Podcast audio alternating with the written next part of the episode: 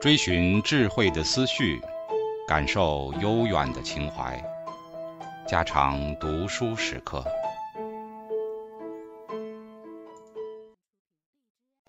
警告：慎入，非专业朗读，听后可能出现且不仅限于挺尸等严重不适，另切勿洗耳，以免污染水源。引发小猫、小狗中毒等严重生化事件。小结：这一章涵盖了四个主题：一、形成关于我们进化心理机制的假设的逻辑；二、进化过程的产物；三、进化形成的心理机制的特征；四、我们检验这些假设所能采用的科学程序。在讨论形成进化假设的逻辑时，我们最先考察了四个水平的分析过程。这四个水平从最一般的到最具体的，分别是。一般的进化理论、中级水平的进化理论、具体的进化假设，以及从这些假设中得出的对实际现象的具体预测。形成假设的一种方法就是从较高的水平到较低的水平。终极水平理论能够产生多个假设，而每一个假设又能够形成若干可进行检验的预测。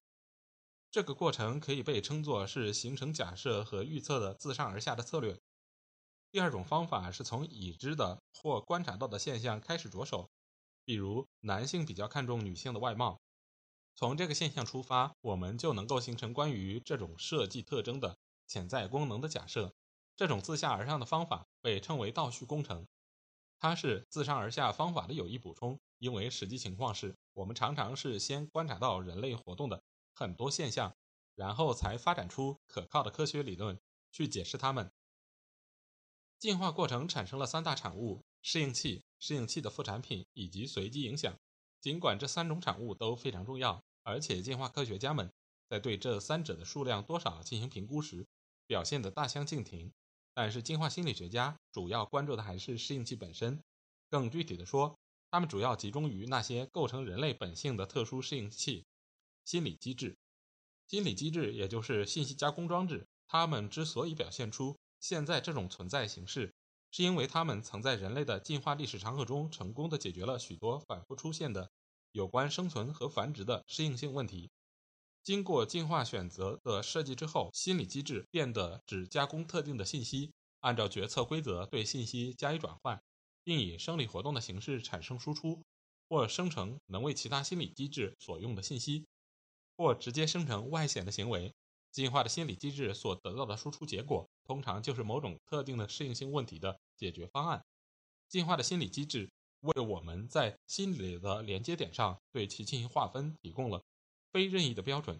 心理机制具有问题特殊性，它们数量繁多，并拥有某种功能特性。一旦形成了关于某种进化的心理机制的假设，接下来的工作就是去检验它。检验进化假设需要倚仗比较的方法去弄清楚。所研究的群体是否像预测的那样，拥有某种独特之处？这种方法致力于比较不同的物种，比较同一物种内的雄性和雌性，比较同一性别中的不同个体，以及同一个体在不同情境下的差异，从而对进化假设进行检验。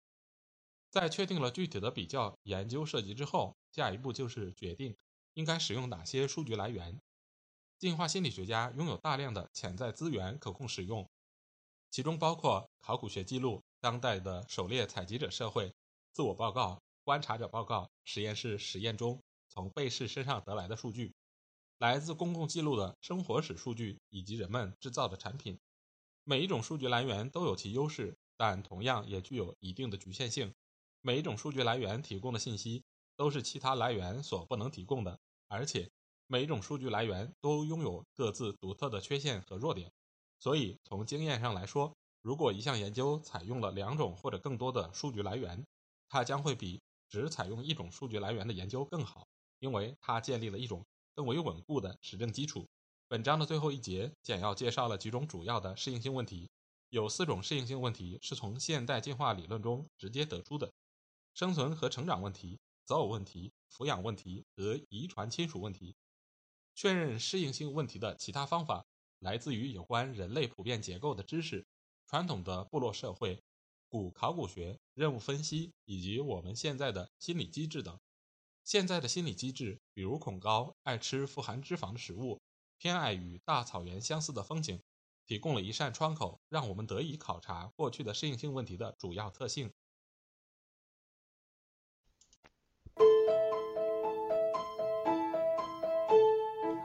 家常读书制作，感谢您的收听。